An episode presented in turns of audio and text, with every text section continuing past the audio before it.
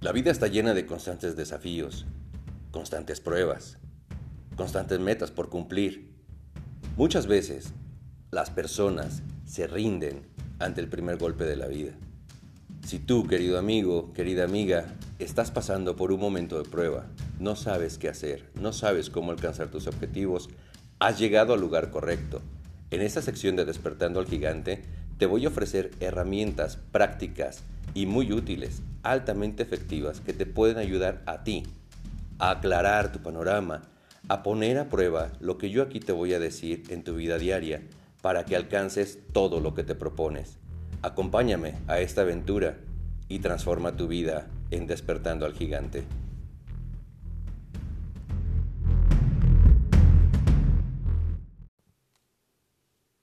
Hola, hola, ¿cómo estás? Me da gusto saludarte de nuevo. Ya estamos en nuestro segundo episodio llamado Causa y Efecto. El día anterior, o mi episodio número uno, platicábamos acerca de las percepciones, de las creencias, cómo poderlas transformar.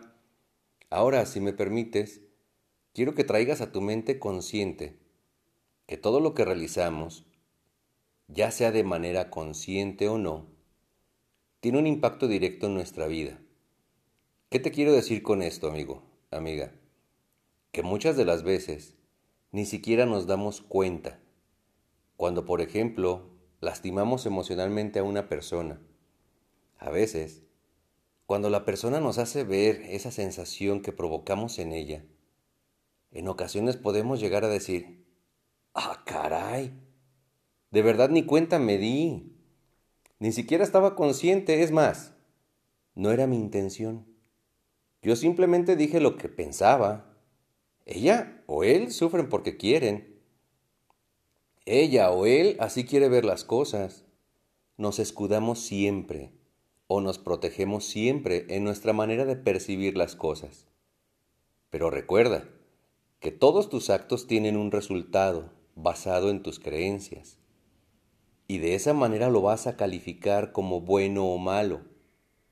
Qué distinto sería que si esa persona que le provocaste un dolor emocional y te lo hace consciente a ti y te hace partícipe de lo que ella, esa persona sintió o de lo que él sintió, tú tuvieras el valor suficiente para decir, discúlpame, perdóname. Mi intención no era hacerte sentir de esa manera. Tal vez el tono que yo usé las palabras que yo elegí para argumentar mi opinión no eran las adecuadas, por lo cual me disculpo ante ti, porque yo quiero el bien para ti. ¿Cómo sería esa relación? ¿Puedes imaginarte en ese momento? Cambiaría. Estoy seguro de que cambiaría el enfoque de la vibración y se armonizarían ambas personas. La otra persona, al mostrar tu poder y decir, soy capaz de, dominarme a mí mismo y decir, perdóname, discúlpame, esa persona, al ver la voluntad que tienes y el control que tienes sobre ti, esa persona empezará a vibrar como tú. Estoy seguro que la respuesta de esa persona sería aceptar tu disculpa y seguir caminando juntos. Si es tu pareja, pues bueno, continuar caminando juntos. Probablemente te preguntes, ¿por qué a algunas personas les va de maravilla y todo les sale bien? ¿Has escuchado esa versión? Observa con detenimiento a estas personas. Trae a tu mente a la persona que más admiras. Esa persona que ya tiene todo lo que tú buscas. Esa persona que vive la vida que tú quieres. Esa persona que ya ha obtenido los logros que tú deseas. Observa. Pero en verdad, amigo, en verdad, amiga, observa con detenimiento qué es lo que hace, cómo asume los acontecimientos de su vida, las experiencias que tiene, cómo las capitaliza, como aprendizaje como fracaso, como experiencia, se derrumba, sigue adelante, se fortalece. Observa también con mucho detenimiento qué dice, cómo es que se comunica. Hoy que ya conoces las creencias, que hablamos de las autolimitantes y de las empoderantes, que hablamos de las percepciones, escúchalo. ¿Cómo es que esa persona que admiras, cómo es que habla? ¿Qué tono de voz usa? Ahora obsérvalo cómo piensa, cómo resuelve su situación de la vida cotidiana, cómo resuelve una situación que requiere todo su compromiso y que requiere toda su atención. Observa cómo es que ha logrado todo lo que él se ha propuesto, cómo llegó allí, cómo esa persona que probablemente tu consciente, tú conociste, perdón, en un pasado y no tenía lo que ahora tiene, ¿cómo es que lo ha conseguido? Pregúntate, obsérvalo. ¿Qué es lo que hace con lo que ahora tiene? ¿Cómo es su manera de actuar ante la vida diaria? ¿Comparte lo que tiene? ¿Lo tiene para sí? ¿Se ha convertido en alguien digno de seguir?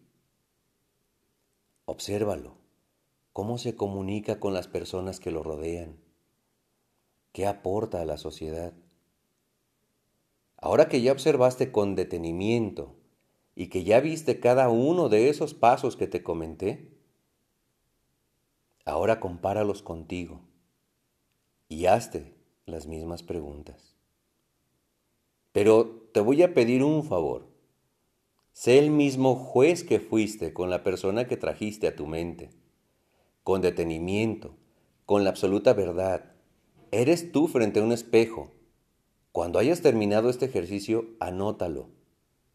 De un lado, escribe a la persona que admiras basado en los puntos que te comenté. Del otro lado, tú, con todas las respuestas crudas y reales, para que frente al espejo puedas decir, Sas culebra, te encontré. Sé en dónde voy a trabajar. Ya detecté cuál es el área o cuáles son los elementos que hasta hoy me han impedido llegar a lo que yo quiero conseguir. ¿Sabías que todo lo que tú tienes hasta el día de hoy ha sido producto de tu manera de pensar y de actuar? Sí, la casa que tienes, el auto que tienes, tu negocio, tu empleo, es más, hasta tus amigos, porque no elegirías personas que no piensan como tú, ¿verdad? Pues ahora ya lo sabes. En cuestión de las amistades, si es una amistad que en vez de sumar resta, ten el valor, ten el, el carácter, ten las agallas y dile gracias por lo que durante este tiempo aportaste a mi vida. Hoy nuestros caminos se separan. Yo voy tras algo que tú no estás de acuerdo, porque tú no lo percibes y no percibes la realidad que yo percibo, porque tú no crees en lo que yo creo. Dile a esa persona, que si no está dispuesta a apoyar y a contribuir activamente a tu sueño, pues entonces que la vida lo acompañe y tú sigue adelante. Probablemente, cuando tú te decidas hacer esto, llegues a experimentar momentos de soledad, momentos de desesperación, momentos de flaqueza, momentos en donde tú dices, ya no soporto más, no puedo más con este ritmo. Toda la gente a la que yo le he compartido mis sueños se ha burlado, me tilda de loco, me dice, tranquilo José Alberto, mira, vámonos de parranda y mañana platicamos de tus cosas. O probablemente te digan tus mismos familiares, tranquilo, aquí me tienes a mí, nos tienes a todos, vivamos felices y ya. No, mi querido amigo, mi querida amiga. El sueño es tuyo. El objetivo es tuyo.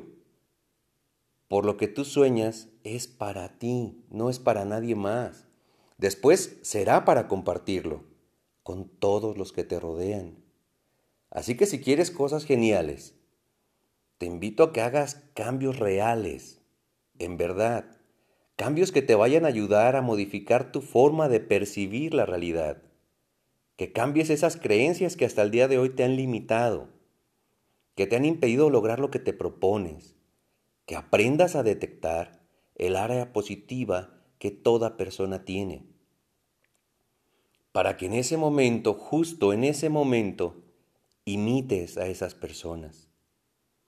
Aquí quiero decirte y aprovechar este espacio que todos en la vida aprendimos a base de la repetición, a base de la imitación, desde los hábitos que obtuvimos, los conocimientos que adquirimos, hasta los vicios.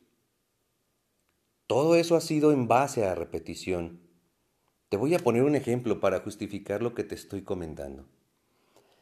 Lo que hoy estoy compartiendo es que si tú aún no tienes hijos, pues bueno, fuiste el hermano mayor, pudiste ver a tus hermanos menores, o bien pudiste ver a tu sobrino, o es más un niño de la calle, qué sé yo. Pero vamos a hablar de este ejemplo. Ese niño, cuando se decidió a dar sus primeros pasos, el día que él lo decidió, no se bajó de su carriola o de su cuna o de su cama y pegó la carrera. Y ahora ya caminaba y podía brincar y correr. No. Fue paso a paso. Paso a paso. Y en ese aprendizaje tuvo accidentes, se cayó, se lastimó, lloró, tuvo miedo. Ya no quería volver a intentarlo. Pero su mismo cuerpo le decía, quiero caminar. ¿Por qué? Porque quiero desplazarme, quiero alcanzar, quiero llegar más allá. Este espacio para mí, te aseguro que eso pensaba el niño, es pequeño ya. Quiero explorar, quiero conocer, quiero transportarme, quiero ser independiente. Cuando nosotros como adultos apoyamos a ese niño a caminar, después ese niño ya no nos necesitó para caminar. Y si se caía, se levantaba, porque él ya sabía que todo era parte de un proceso. Y después comenzó a correr, después comenzó a saltar, y ahora probablemente sea un velocista en las Olimpiadas. Así de sencillo es. Los cambios que tú quieres hacer en tu vida no se dan de la noche a la mañana. Quien te prometa eso te está vendiendo una mentira. Los cambios se dan con constancia, con dedicación. Los podemos hacer prácticos y rápidos, eso sí, pero pensando en qué disposición tienes tú de emplear un cambio, de hacerlo verdad. Piénsalo, reflexiónalo y ve tras lo que tú quieres en esa vida. Para concluir, este segundo paso que fue causa y efecto, quiero dejarte con esta reflexión. Hay muchas personas que derivado de sus actos, que ya también platicamos, si los estriban a la mala suerte, quiero platicarte que la mala suerte no existe. Todo lo que existe es causa y efecto. De no asistir a seminarios o talleres, no escuchar audiolibros, no escuchar consejos, no querer madrugar, no querer ahorrar, se alimentan mal. ¿A eso le llaman mala suerte? Mejor que cambien el chip y la vida se va a transformar. Hasta aquí, mi querido amigo, mi querida amiga es la aportación que yo quiero compartir contigo sobre el segundo paso que es causa y efecto. Me gustaría saber de ti, me gustaría escucharte, poderte leer en mi página de www.delsuenoalarealidad.com puedes encontrar allí el icono de WhatsApp en donde podemos charlar, saber qué piensas, saber de ti. Te lo digo de corazón, que si yo te puedo ayudar, que si yo puedo aportar algo en tu vida, lo haré desde el corazón, convencido en que si tú estás bien, todos estamos bien como seres humanos. Recuerda que siempre estaremos interconectados en este planeta llamado Tierra. Nos vemos pronto. Cuídate mucho.